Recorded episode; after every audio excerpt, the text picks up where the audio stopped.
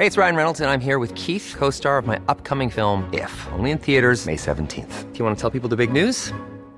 All right, I'll do it. Sign up now and you'll get unlimited for $15 a month in six months of Paramount Plus Essential Plan on us. Mintmobile.com slash switch. Upfront payment of $45 equivalent to $15 per month. Unlimited over 40 gigabytes per month. Face lower speeds. Videos at 480p. Active Mint customers by 531.24 get six months of Paramount Plus Essential Plan. Auto renews after six months. Offer ends May 31st, 2024. Separate Paramount Plus registration required. Terms and conditions apply if rated PG. Te lo cuento. Tu dosis diaria de noticias. Empezamos la semana. Y qué mejor manera de empezarla que bien informado con tu dosis diaria de noticias de Te lo cuento. Entrada triunfal, así fue la del partido Nueva Democracia que regresó al poder con todo para cambiar la forma de gobierno. Los griegos tenían una cosa muy clara en las elecciones de ayer, querían dejar atrás la dura etapa de los rescates económicos. ¿Andas medio perdido? No te preocupes, te contamos. Acuérdate que desde 2010 Grecia ha recibido tres rescates de 280 mil millones de euros en total por la tremenda deuda que llegaron a tener hasta de 181% del Producto Interno Bruto. Entonces este domingo los ciudadanos salieron a votar y decidieron apoyar a Kyriakos Mitsotakis del tradicional partido Nueva Democracia para que lidere al país por un camino distinto. Nueva Democracia obtuvo 39.8% de los votos y la mayoría absoluta con 158 de los 300 del Parlamento. Así que pronto podrá poner manos a la obra. ¿Y a los demás cómo les fue? Su principal rival, la coalición de izquierda radical, Syriza, obtuvo el 31.5% de los votos y 86 diputados.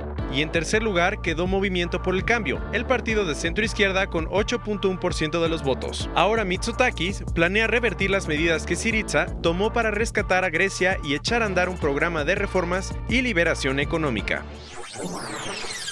Todas unas campeonas. Este domingo fue la final mundial femenil en Francia y la selección estadounidense hizo historia. En el Stade de Lyon y con una audiencia de 57.900 espectadores, entre ellos el presidente francés Emmanuel Macron, Estados Unidos ganó su cuarto mundial derrotando a Holanda. Por si no viste el partido, los goles fueron de Megan Rapion en un penal y de Ross Lavelle y el resultado final fue 2-0.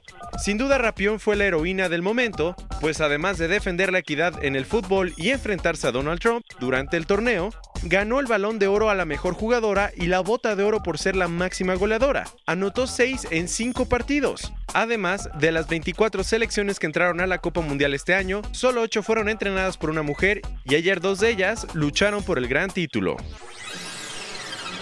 CNDH versus la Guardia Nacional. Este fin de semana, la Comisión Nacional de Derechos Humanos puso el ojo sobre algunas controvertidas leyes de la Guardia Nacional. Al parecer, la Policía Federal no es la única organización que está teniendo problemas con el nuevo cuerpo de seguridad de nuestro país. El sábado, la CNDH anunció que fue a la Suprema Corte de Justicia de la Nación para argumentar que algunas partes de las leyes de la Guardia Nacional que tienen que ver con el uso de la fuerza, el registro de detenciones y el Sistema Nacional de Seguridad Pública son inconstitucionales.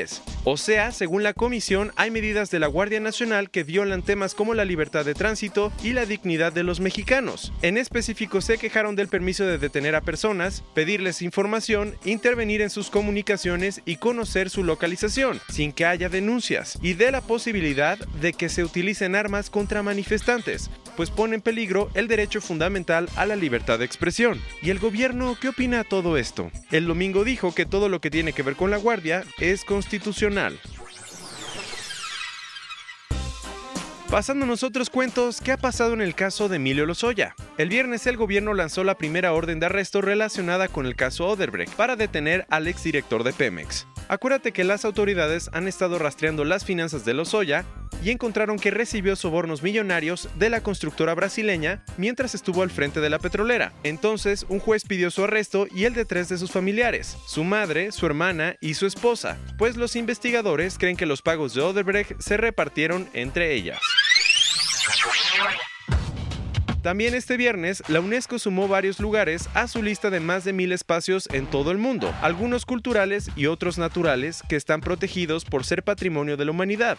Entre los más populares están la ciudad antigua de Babilonia, en Irak, un parque nacional de Islandia lleno de glaciares y volcanes, y los santuarios de aves en la costa del Mar Amarillo y en el Golfo de Bohai, en China. ¿Qué tantos de estos tú conoces? ¿Cuál es uno de los problemas más grandes de Barcelona? Que los turistas están prácticamente en cada esquina. El gobierno no está nada feliz con esto y el viernes Ada Colau, la alcaldesa de la ciudad española, prometió que va a hacer algo al respecto. Va a limitar el número de cruceros que pueden desembarcar en Barcelona y se va a oponer a la expansión del aeropuerto. Con esto Colau quiere matar dos pájaros de un tiro, pues planea reducir la contaminación que el exceso de automóviles y los cruceros provocan y limitar también la llegada de turistas.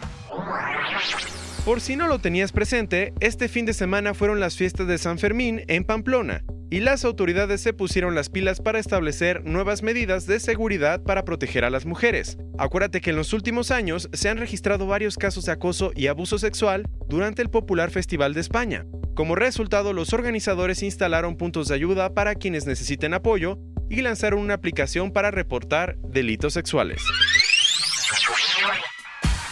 Cerrando las noticias de este lunes, tu update sobre Irán. Resulta que ayer el viceministro de Exteriores confirmó que el país va a aumentar sus niveles de reserva de uranio a partir de este domingo, incumpliendo con el acuerdo nuclear que firmó en 2015. Lo preocupante es que Teherán amenazó con seguir reduciendo sus compromisos nucleares cada 60 días si los países que forman parte del tratado, que son China, Rusia, Reino Unido, Francia y Alemania, no lo compensan por la salida de Estados Unidos del acuerdo. Esta fue tu dosis diaria de noticias con Te lo cuento. Yo soy Diego Estebanés, no olvides darle clic y escucharnos mañana.